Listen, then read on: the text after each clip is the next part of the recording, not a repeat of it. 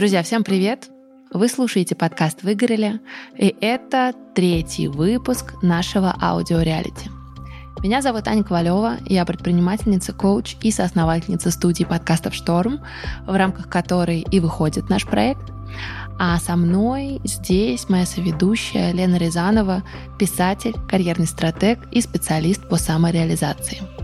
В этой подкаст-лодке с нами три неизменных участника. Это Вера, Наташа и Виталий, которые делятся своими историями выгорания и вместе с нами пытаются понять свои персональные сценарии, а главное, что нужно начать делать для того, чтобы больше не выгорать. В предыдущем эпизоде мы определяли основные компоненты выгорания на базе теста MBI, которые прошли наши участники. Но, кстати, если вы слушаете этот подкаст, то пройти этот тест можете и вы. Все ссылки на важные ресурсы мы оставляем в описании к выпускам нашего подкаста. Если вы пропустили предыдущие выпуски, я вам очень советую вернуться назад и начать с них — ну а если вы все внимательно прослушали, то тогда перейдем к третьему эпизоду. Поехали! Друзья, предыдущую нашу встречу мы с вами завершили тем, что мы договорились, что мы дадим вам домашнее задание, которое мы нашим слушателям не рассказали. Да, домашнее задание этой недели было очень странным. И таким оно и задумывалось. И оно состояло в том, что ребята должны были написать свой список правил, как работать, чтобы выгореть.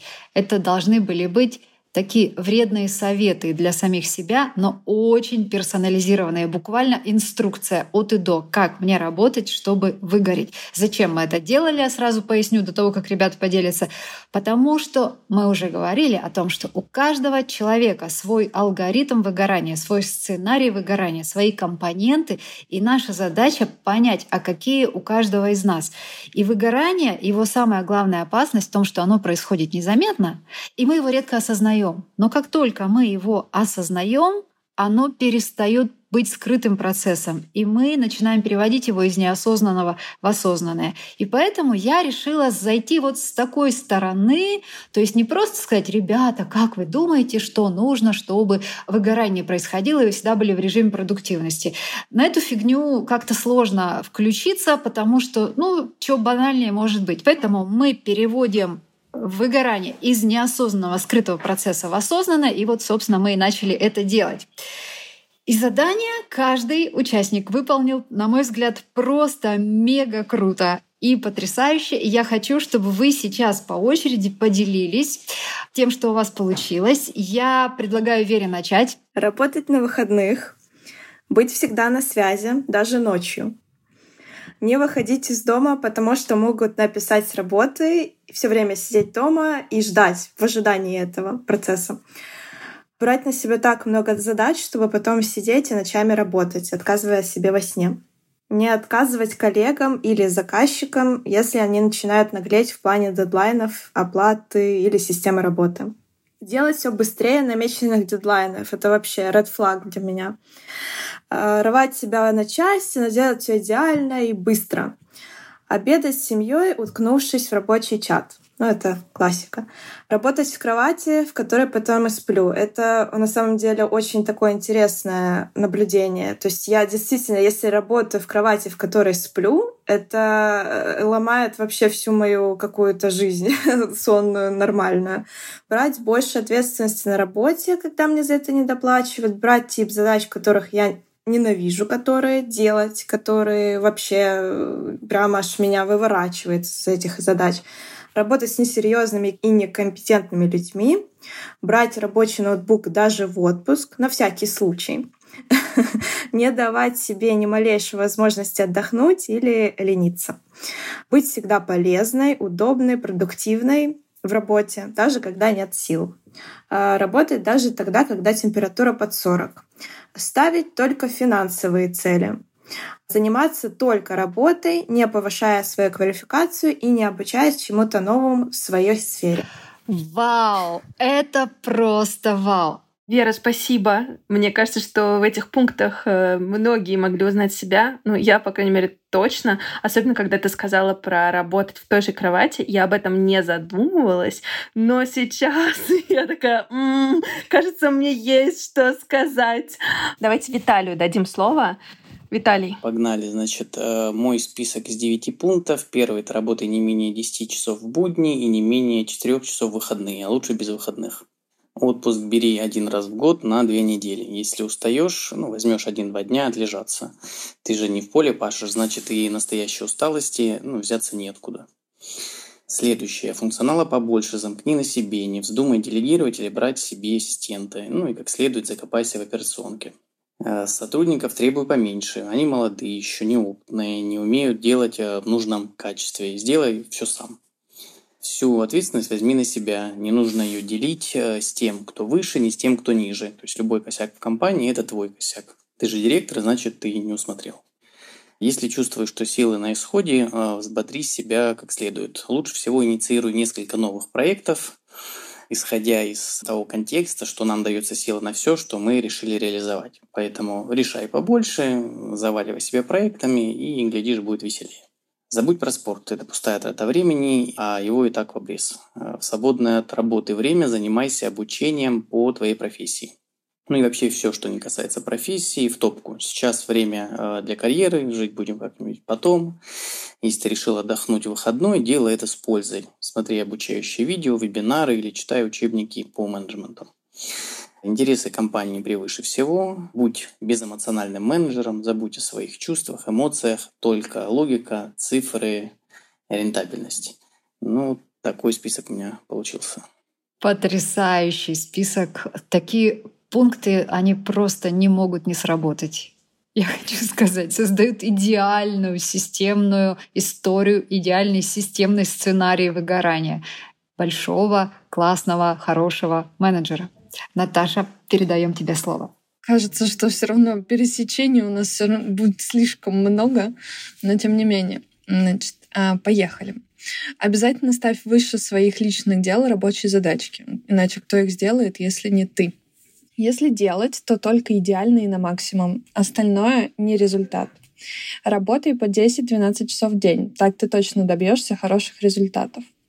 Первым делом с утра бери телефон и проверяй чаты. Перед сном тоже не забудь все проверить. Семья и друзья точно поймут и подождут тебя.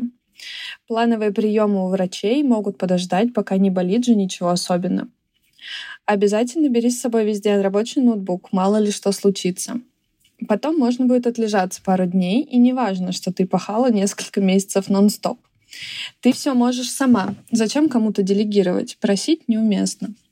Свободное время только для накопления сил и отлежаться после мероприятия. Прогулки, зачем они нужны?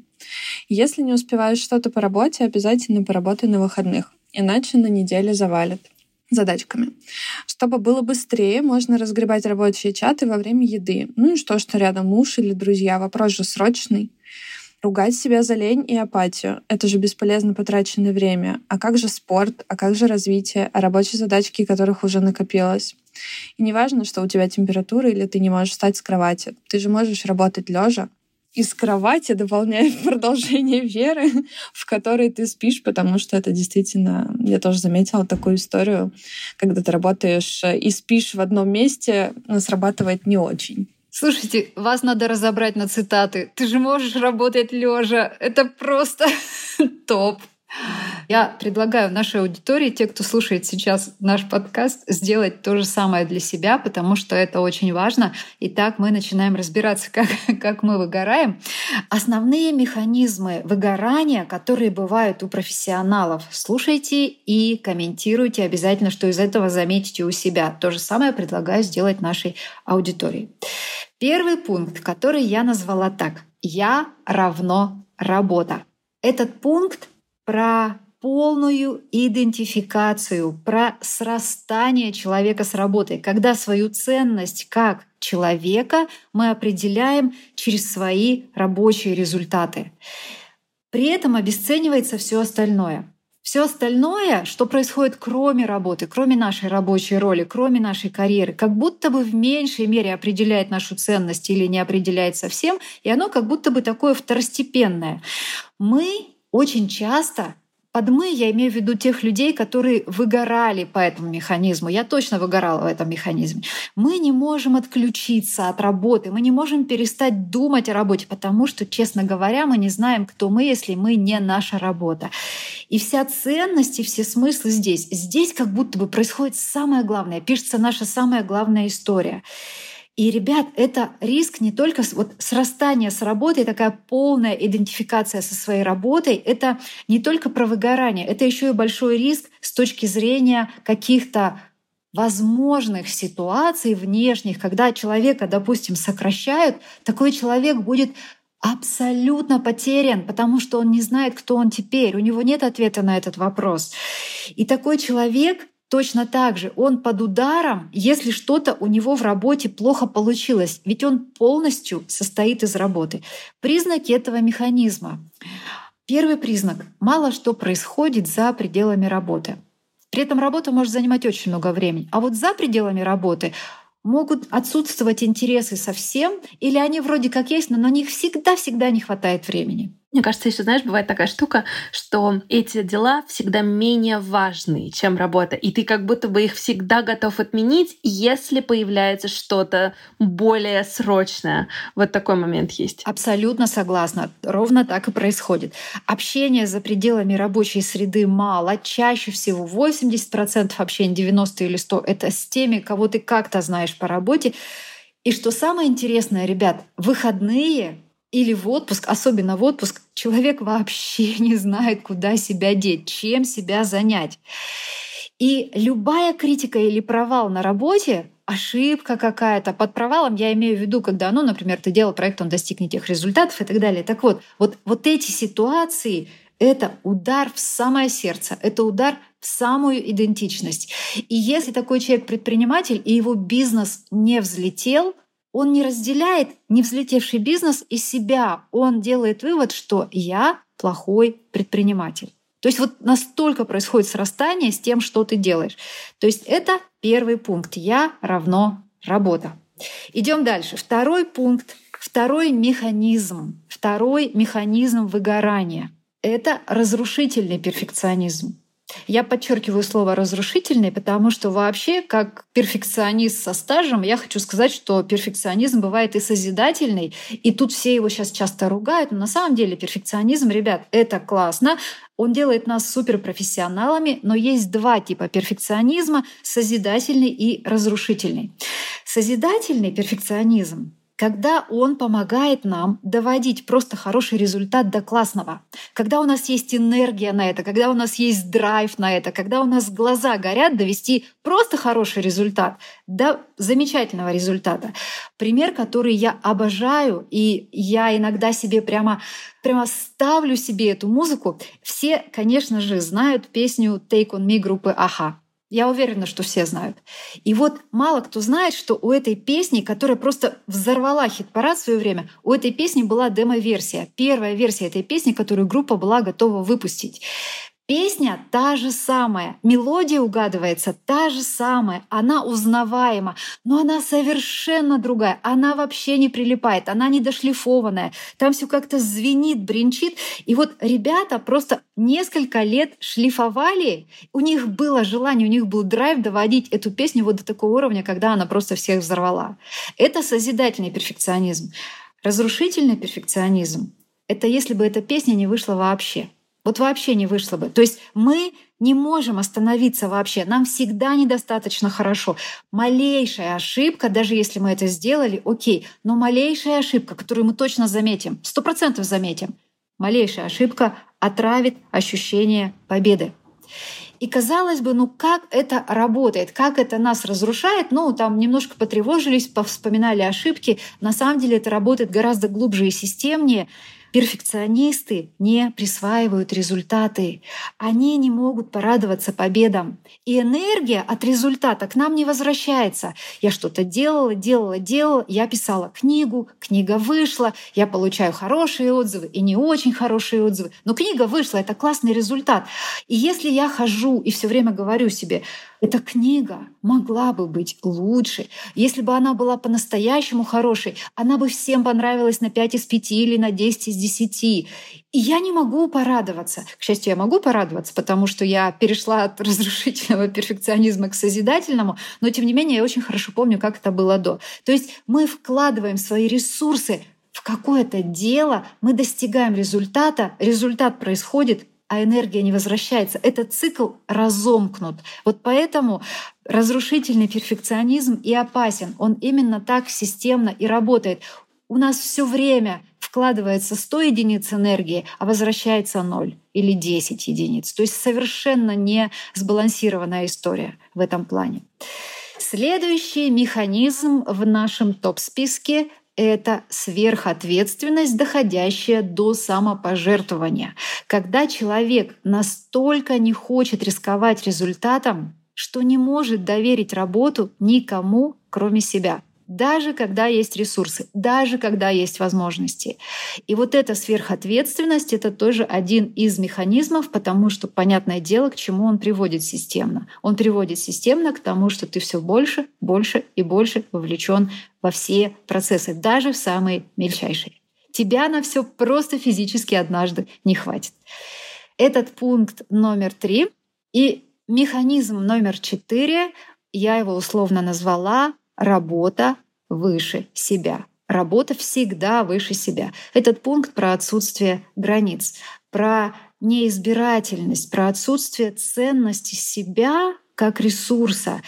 И речь идет не только про то, чтобы сказать нет, речь идет вообще про привычку загружать себя задачами. И это не только в найме происходит, когда на тебя задачи просто сваливают.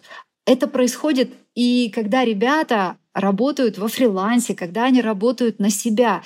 То же самое, вот эта привычка все время загружать себя задачами и ставить работу выше себя, ставить задачи выше себя, это настолько глубоко живет внутри, что оно не связано ни с каким форматом, это все происходит внутри. И я очень много видела примеров, когда ребята в своем бизнесе или в, там, в своем собственном консалтинге говорили, ну окей, я уже загружен, ну вот пришел еще какой-то интересный проект, ну ничего, я его сейчас сделаю, конечно, я как-нибудь меньше буду спать, реже буду есть, но это же, это же такая возможность, это такой классный проект, конечно, я его сделаю. То есть реально остановиться, сказать нет и быть избирательным просто, просто отсутствует это как функция.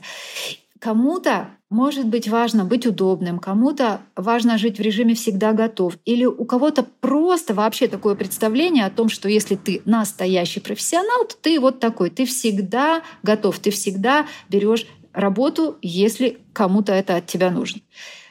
И вот здесь еще есть такой аспект, очень интересный, коварный аспект этого же механизма отсутствия границ. Это делать, что любишь, чем больше, тем лучше. И вот в эту историю никто не верит, пока сам с ней не соприкоснется. Потому что вот этот вариант отсутствия границ, он происходит, когда ты настолько вовлечен в то, что ты делаешь, что ты даже не можешь остановиться. Ты пропускаешь, ты не видишь краев, ты пропускаешь точку, где ты начинаешь перерасходовать ресурсы. И это как раз про то, как любимое становится нелюбимым. Я люблю работать с людьми, говорила я себе, я буду работать 10-12 сессий в день. Это просто запрещено. Это даже в этический кодекс просто ну, не, не проходит, не проходит ни по каким масштабам, ни по каким меркам.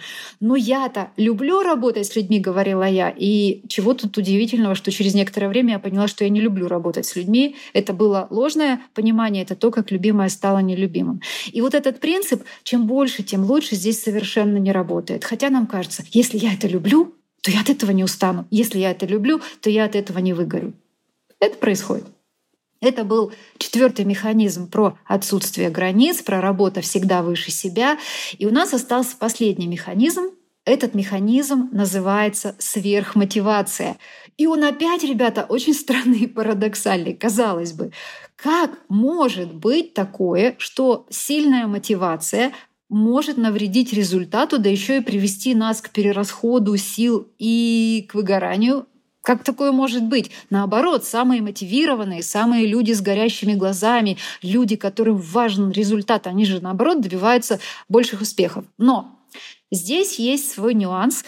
И опять же, я редко сталкиваюсь с тем, что кто-то понимает этот механизм, пока сам не соприкоснется. Надеюсь, что мы многих сейчас убережем, и надеюсь, мы что-то осознаем про себя, пока сейчас я это рассказываю. Итак, как происходит вот эта сверхмотивация или избыточная мотивация? Я это называю перегревать задачу. Как если бы каждому выступлению я подходила как к единственному шансу, от которого зависит все, вся моя дальнейшая карьера, а не как просто выступлению, хотя это просто выступление. Это прямо парализующе. Если бы каждой главе книги я подходила как к главе, которая должна превратиться в книгу настолько сногсшибательную и просто убойную, и такой бестселлер, что люди просто, не знаю, ходят и вспоминают его всю жизнь. Вот когда так начинаешь накручивать себя на задачу, что ты не можешь ошибиться, ты не можешь написать ни одной строчки плохо, э, ты ни в коем случае не можешь здесь ошибиться, потому что у тебя очень-очень много зависит от этого, это парализует. Это наделение задачи сверхважностью. И у кого-то это работает просто на автомате. У самых лучших профессионалов это работает очень часто на автомате. И мы привыкли думать, что мотивация чем выше, тем лучше результат, но если она становится избыточной, что происходит? Во-первых, создается напряжение. Иногда напряжение может дойти до совершенного паралича. Ты настолько не можешь уже ничего сделать, потому что тебя уже трясет. И само по себе это напряжение, даже если ты не парализован, а если просто напряжение, оно очень усложняет процесс работы. И мы, делая простые задачи, вдруг испытывать начинаем колоссальную усталость, колоссальную усталость после них. Как будто бы эта задача весит не одну единицу сложности, а 10, а на самом деле она весит одну. И даже существует закон оптимума мотивации, который гласит, что максимальной эффективности соответствует не максимальный, а оптимальный уровень мотивации. Мы его легко можем узнать по нашему состоянию. Если мотивация оптимальная, мы заряжены, мы в потоке, мы чувствуем, что сейчас происходит что-то важное, но нас не парализует, у нас не трясутся руки, мы не теряем голос. Если мотивация избыточная, то тревога, страх, что не получится, страх ошибиться и ощущение того, что все пропало, если вдруг сейчас ты не будешь просто лучшей версией себя, не сделаешь эту задачу лучше всего. Вот, то есть вот этот пятый механизм был про привычку перегревать задачу или про сверхмотивацию. И мы с вами сейчас можем обсудить, кто узнал себя в каких-то из этих пунктов. Напомню всем вам и нашим слушателям, это абсолютно нормально. Это не значит, что с нами что-то не так. Это, скорее всего, даже значит, что мы очень классные, увлеченные ребята увлеченные своей работой, что вообще мы не фигней занимаемся и не просто так. Итак, кто готов начать? Кто готов поделиться? На самом деле, когда мы договаривались о том, что я буду соведущей подкаста о выгорании, я не думала, что я стану его полноценной участницей. Но то, когда вы описывали свои состояния на первой нашей записи, я прямо очень во многом узнала себя. И сейчас я чувствую себя хорошо только потому, что я вообще в чудесном каком-то месте на природе, в детском лагере. Но на прошлой неделе я собиралась вообще все бросить и решить, что я неудачница. И вот мне кажется, что услышав то, о чем говорила Лена, я сейчас понимаю, что я очень часто становлюсь заложницей сверхмотивации и сверхожиданий от себя. И это часто бывает э, с проектами мечты, которые ты очень долго ждешь, и потом вдруг всегда в неожиданный момент они приходят, э, ты всегда к ним не готов, но ты думаешь, ну вот это мой шанс, вот это шанс, которого я ждала, и сейчас я покажу, как я умею И я всегда вспоминаю историю в детстве, когда я училась кататься на велосипеде. Я очень клево научилась кататься, но в какой-то момент позвали всю мою семью и сказали, сейчас Аня будет показывать, как она катается. И я помню, что, значит, все смотрят, и это мой шанс проявиться и вообще доказать, что я умею. И в этот момент, естественно, я падаю. Ну, в общем, а, вся, вся вот эта история, которая бывает, когда ты слишком много ожиданий возлагаешь на себя. Еще мне кажется, что выгорающим людям, правда, свойственно не только быть перфекционистами, но и обесценивать все свои результаты. И это часто бывает как раз с результатами, которых ты очень долго добивался. Единственное, что я могу сказать, что когда ты немного отдохнул, правда, проходит такой излишний драматизм, потому что на прошлой неделе я обесценивала вообще все, а сейчас я такая, да может и неплохо, да вроде, все, да вроде как бы так. Ну, то есть, понятное что это качели, но на самом деле, когда ты очень устал, а мне кажется, ты обесцениваешь в три раза, в четыре раза сильнее. И когда ты, ну, скажем так, немножко наполнился хорошей энергией, какими-то позитивными эмоциями, ну, кажется, что все не так плохо, как было вчера. Вот, поэтому я готова подписаться под многими паттернами, которые озвучивала Лена, но мне, правда, интересно, как у вас, друзья, с этим. На самом деле очень крутые механизмы, и интересно, когда даже ты просто слушаешь их, сразу идет какая-то переоценка, и мне кажется, даже какие-то эти спазмы проходят. Э, что касается меня, мне кажется, мои это вообще вот первые три механизма. Сейчас я расскажу о них более детально. Что касается вот четвертого и пятого, это работа выше себя и сверхмотивация. Это сильно я не увидел там себя. Возможно, они проявляются, но очень-очень слабо. Скорее всего, не моя история. Что касается я равно работа, это прям вот по описанию Лены там на 96% это мое. То есть мне удается легко растождествляться с работой, если я выбираюсь там в отпуск, который бывает там крайне редкий, но тем не менее, да, не бывает, а я очень легко переключаюсь. Если я все-таки себе выделил какой-то вечер на отдых, я легко переключусь и о работе забуду. Это вот единственное то, что у меня работает по-другому механизм. А так, в целом, да, я и себя оцениваю, и других людей. Вот обратите внимание, как мы чаще всего друг друга инициируем, да, там знакомимся, мы, э, как правило, задаем вопрос, а чем ты занимаешься, да? То есть мы каких-то новых людей, э, нам важно узнать, чем он занимается, чтобы ассоциировать его с кем-то, да, с какой-то профессией, с какой-то деятельностью.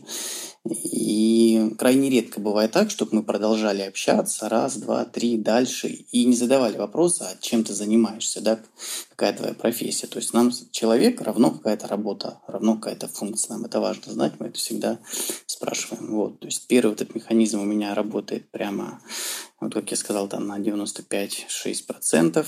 Следующий – это разрушительный перфекционизм. Я крайне редко там, наверное, говорю, что я что-то сделал плохо – или что-то сделал не так. Но даже там 21 год, там часть 22 когда были там все показатели там финансовые, нефинансовые, x2, 3 какие-то, x5, ну прям действительно крутые показатели. И я и себе, и остальным как бы в диалоге признавался, что ну, хорошие показатели, но можно было бы лучше. То есть у меня вот все время вот эта приставка. Да, хорошо, но можно лучше. То есть мне это никогда не отлично, это никогда не классно. Вот эта приставка, но можно было лучше, она у меня вообще всегда. И я думаю, здесь все-таки какая-то вот часть вот этого перфекционизма, она присутствует.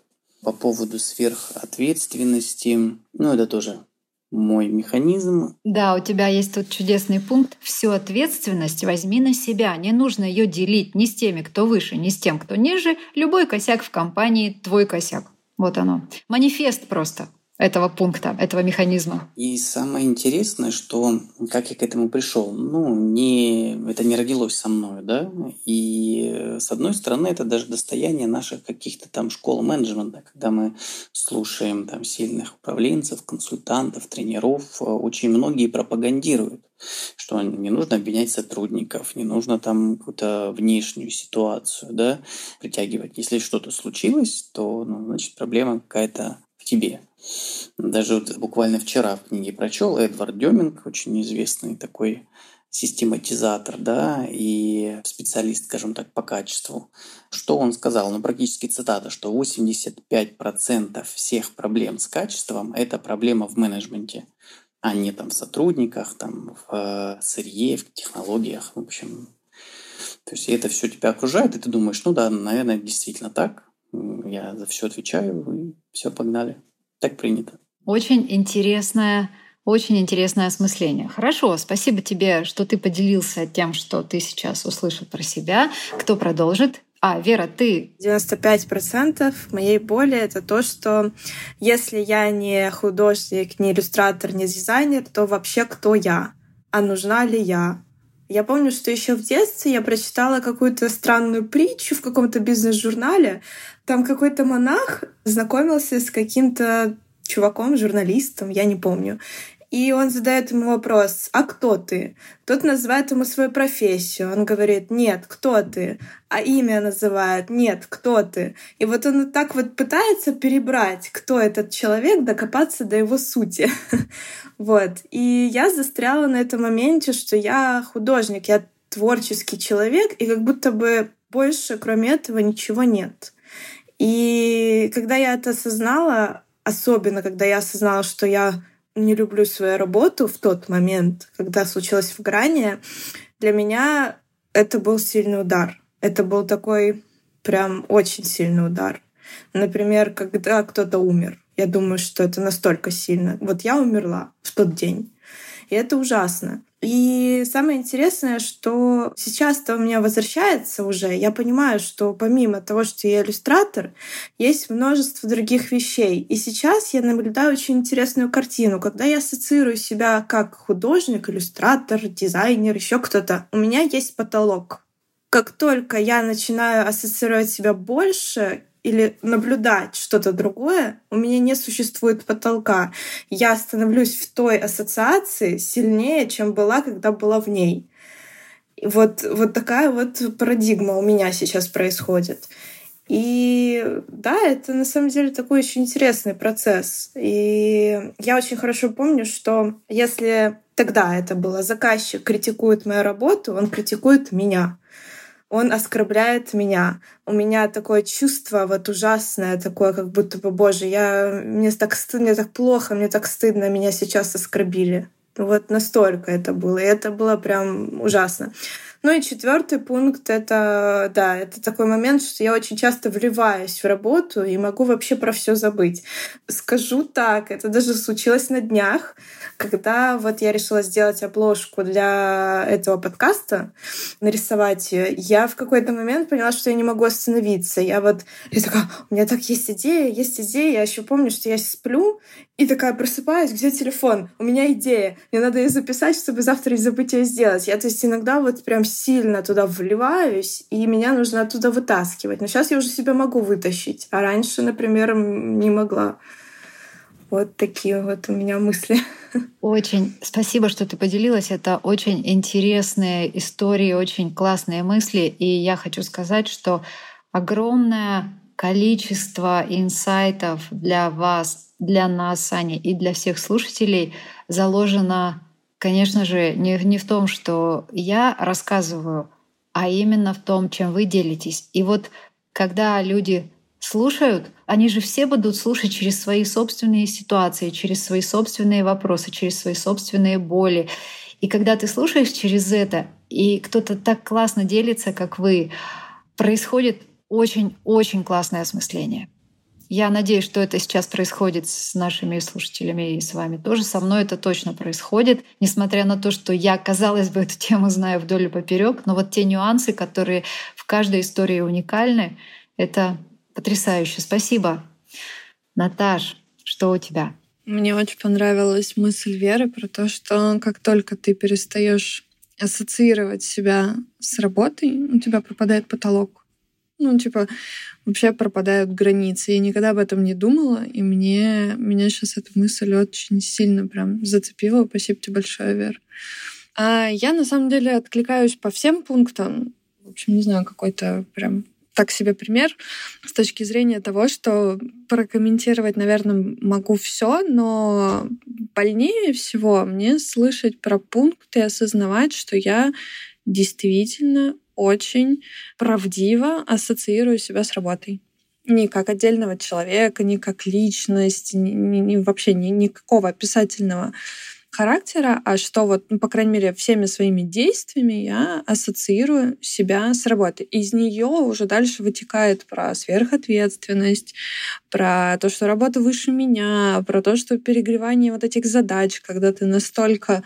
Это вот то, что Аня говорила, когда ты настолько сильно упарываешься над чем-то, что ты потом просто у тебя даже не остается сил радоваться результату и вообще присваивать его себе. То есть ты в процессе отдал уже столько, что ты уже не в состоянии даже посмотреть на результат, у тебя просто нет сил. Не то, что ты не хочешь, просто нет силы, и как бы ты реагировать на него не можешь.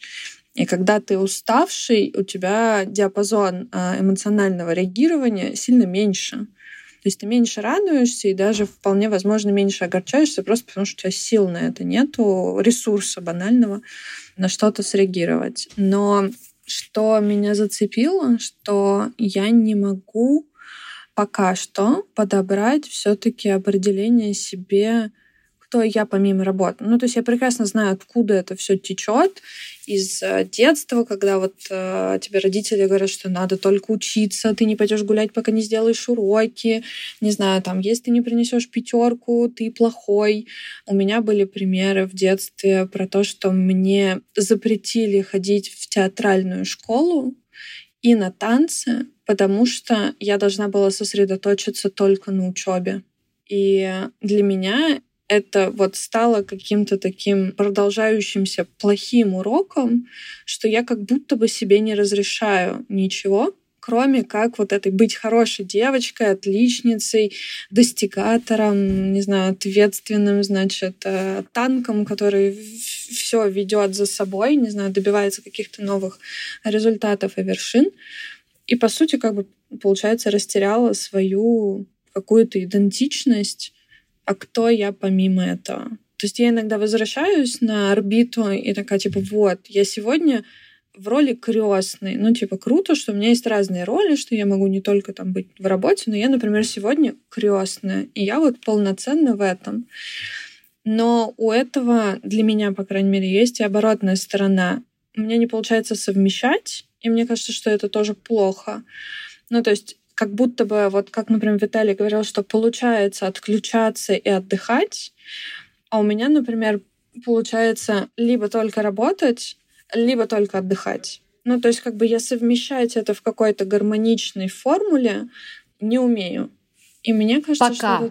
Пока. Пока, Я да. хочу врезаться сюда со словом пока. Ты пока не умеешь, но у тебя сейчас уже происходит этот процесс вот этого расклеивания. И первый шаг к этому процессу ты поняла, что это происходит. Вот эта склейка с работы, вот эта идентификация полная, это ментальная модель, это такая глубоко вшитая ментальная модель. У меня было то же самое. У всех, у кого она есть, это то же самое. Это все растет из детства, из того, что мы должны были достигать классных результатов в своей тогда главной роли, в роли учеников. И во всех остальных ролях мы были это была не главная роль. Любые интересы шли под снос, как только становилось понятно, что ты вот я в кавычки хочу взять это противное слово, не успеваешь. Ты что-то не успеваешь, ты не успевающий, ты не отличник, ты не идешь на пятерку. Как будто бы вся твоя ценность и любовь родителей к тебе, и уважение одноклассников и учителей к тебе заключалась в том, в твоем перформансе, в твоих результатах, связанных именно с учебой, в твоей единственной вот этой роли ученика. Это, конечно же, глубоко сидит, но пока мы этого не замечаем, и мы думаем, что окей, мы даже не знаем о таком механизме. Мы себе работаем и работаем. Мы живем в этой модели, мы не видим ее. Рыба не знает, что она плавает. Не происходит ничего, изменить мы ее не можем. Но как только мы становимся по отношению к самим себе в позицию наблюдателя, начинается этот процесс. То есть как раньше уже не будет. Даже если автоматически нас будет сносить в старые паттерны, мы все равно чаще всего это будем видеть. А когда мы видим, это уже это колоссальная работа в этот момент происходит. Уже колоссальная. Поэтому, Наташ, слово «пока» здесь большими, жирными буквами на всем твоем монологе, я его туда вписываю. То, что мы сейчас узнавали себя в этих выгорающих механизмах, то, что мы понимаем, где мы сами на себя наступаем, и где мы ставим что-то выше себя, и где мы сами себя иногда даже предаем, это не значит, что с нами что-то не так и что мы делаем ошибку. Это значит, что все происходит как происходит, и все эти механизмы растут из самых лучших побуждений. И выгорают люди не потому, что им пофиг, и не потому, что они забивают на все, и не потому, что им неинтересно и далее. Люди выгорают, потому что они классные потому что они классные профессионалы. И в этом заключается самый ужасный парадокс выгорания, из-за чего я с выгоранием буду биться всю оставшуюся жизнь. Выгорают самые лучшие. Самые лучшие выгорают быстрее. В этом я уверена абсолютно точно. Я надеюсь, вы это тоже поняли про себя. Окей? Поэтому здесь нет никакого такого стыда, никакого шейминга. Это, это нормально. То, что происходит, это нормально. Вопрос в том, что мы с этим будем делать. И для этого у меня для вас два задания. Одно маленькое, а второе чуть побольше. Я вам сейчас его расскажу. Начнем с маленького задания. У нас с вами у каждого есть мега крутая инструкция к выгоранию, состоящая из энного количества пунктов. А теперь я попрошу создать альтернативную инструкцию. То есть каждому пункту напишите альтернативное правило на светлой стороне. Правило продуктивности без выгорания. Вот как работать, чтобы не выгорать. И вот вторая инструкция, основанная на первой, ее не нужно придумывать с нуля. Прямо пункт за пунктом переворачивайте, переворачивайте, переворачивайте, как работать, чтобы не выгорать. Итак, у вас будет два набора правил, один из которых создает ваш выгорательный сценарий, а второй ваш продуктивный сценарий. Продуктивность через выгорание — это когда за свои результаты вы платите собой. А нам нужна продуктивность без выгорания. То есть нам нужно тоже достигать класснейших результатов, но без выгорания. И еще раз напомню, выгорание происходит скрыто. Мы его раскодировали, первый шаг сделан, второй шаг будет такой. Когда у вас будет два списка, я попрошу вас каждый день включать наблюдателя. Ну, для этого ничего включать не нужно, кроме как а, понимать, что сегодня в течение дня вы, имея в виду, как у вас происходит выгорание и как выгорания не происходит, наблюдаете за собой в работе. Что происходит в работе каждый день? Какие выборы вы делаете? Какие решения принимаете? Как действуете? Вы действуете по правилам первого списка, вы действуете по правилам второго списка. И где-то вы будете действовать по одним, где-то вы будете действовать по другим. Наша задача вас не исправить сейчас. Не исправить. Ни в коем случае. Никакого перфекционизма. Я понимаю, с кем я имею дело. Никакого перфекционизма. Ваша задача научиться видеть, как это у вас происходит. И каждый вечер я буду, мы с вами все будем в чатике ждать маленького отчета текстового. Может быть, это будет совсем небольшое письмецо, может быть, это будет достаточно большое, как вам захочется. Ответ на один вопрос. В каком режиме я сегодня провел день? Или, или в обоих режимах по очереди, или в одном. То есть мои наблюдения за сегодня. И за неделю мы с вами, ребята, так прокачаем внутреннего наблюдателя, который у нас будет один из самых-самых главных стратегических персонажей на весь оставшийся наш профессиональный путь. И он будет как раз стоять на, на страже нас. Тогда, когда мы сами на страже себя стоять уже не сможем, поверьте. У нас идет уже на самом деле третья неделя нашего проекта. Какие у тебя вообще мысли? Ожидал ли ты, что будет все вот так, как идет? Или, может быть, наоборот, ты понимаешь, что происходит, и такая, а, точно, я именно так и думала. Когда я читала их списки, я поняла, что у каждого будет такой микс уникальный в разных комбинациях, в разных сочетаниях, в разных объемах, но у каждого будет микс из практически всех пунктов. И мне очень понравилось, что не мне нужно было им это говорить, и они сами это заметили. И вот я сегодня, наблюдая за ними, видела, какая колоссальная работа происходит. Эта работа уже происходит. И хотя Наташа сказала, ну, вот я не умею это комбинировать, я не умею выстраивать это, я не умею. И мне очень хотелось остановить ее. Я себя не сдержала, я остановила ее и сказала, Наташа, здесь слово «пока», потому что это действительно «пока». Она уже над этим работает. Это уже не происходит незаметно. И вот то, где мы сейчас, в какой точке мы сейчас, это классная точка, потому что, во-первых, они уже поняли, что что-то происходит, они уже поняли, что у них появляются свои инсайты, они поняли, что для них тут как будто бы возникают какие-то, намечаются какие-то такие паттерны, они как-то лучше стали видеть их. И дальше, на следующем этапе, будет еще более классное погружение в этот процесс, но в то же время на следующем этапе мы столкнемся с разными эмоциями. Я этого ожидаю. Не всегда с позитивными. Потому что на следующем этапе они увидят себя в ситуациях, когда они действуют не так, как они хотели бы. Тут может быть обвинение, тут может быть стыд, тут может быть такое ощущение бессилия какое-то может быть. И наша задача их очень сильно в этом поддержать. Поэтому, знаешь, я жду от следующего задания, вот от этого наблюдения, я жду много материала, но я жду очень смешанных эмоций. У меня, наверное, главное впечатление вот этих последних трех недель в том, что я думала, что я буду сторонним наблюдателем, а я оказалась на самом деле в эпицентре событий. А, и я прямо а, в словах участников узнаю какие-то свои состояния, свои мысли, свои эмоции. Я даже прошла тест, который ты говорила пройти всем нашим слушателям а, по эмоциональному выгоранию. И у меня были какие-то запредельные результаты. И я подумала, все пропало, все, какой кошмар. А что же делать? Но на самом деле когда по полочкам раскладываешь, почему это происходит, мне лично становится спокойнее, потому что как будто бы ты начинаешь, ты не просто начинаешь замечать, да, вот эти свои обесценивания или состояние, что, ну, блин, как-то вроде я и не радуюсь тому, чему должна была бы радоваться, а ты начинаешь понимать, а почему я этому не радуюсь. И, честно говоря, а, ну вот так как у нас проект длительный, мне, наверное, повезло проходить через такие разные этапы волн. И вот, например, на прошлой неделе у меня как-то вообще было очень мало сил, и мне казалось, что все тлен. И вот у меня теперь, наверное, как и у многих наших слушателей, есть вопрос, а что делать-то дальше? Потому что, знаешь, одно дело понимать какие-то вещи, одно дело осознавать механизмы, сценарии, да, индивидуального выгорания для себя, а другое дело действительно научиться действовать. Это как вот с похудением, когда ты знаешь, что не нужно есть, там, не знаю, углеводы, но потом на самом деле вот вопрос твоих действий. И мне кажется, что будет очень здорово, если нам с тобой в следующих эпизодах удастся и наших участников провести к действиям касательно да, каждого, и наших слушателей тоже, и меня, потому что я теперь тоже подопытный кролик, а, в общем, в этой игре под названием «Выгорание».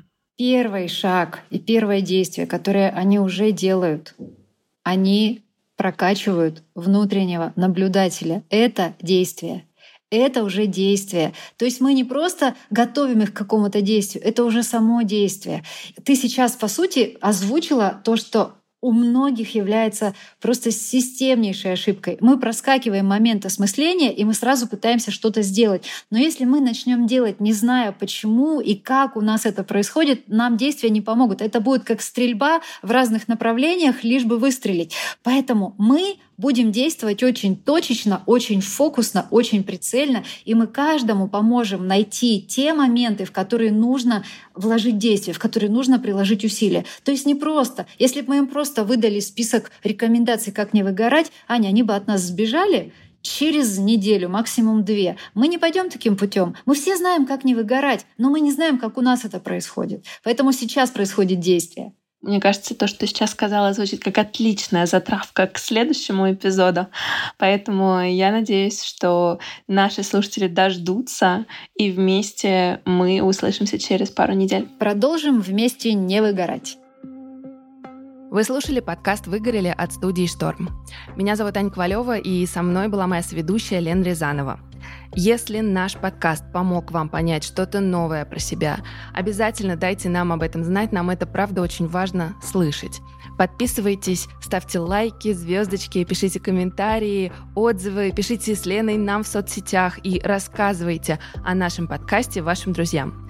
Наша цель — помочь справиться с выгоранием как можно большему количеству людей. И только с вашей помощью мы можем ее достичь.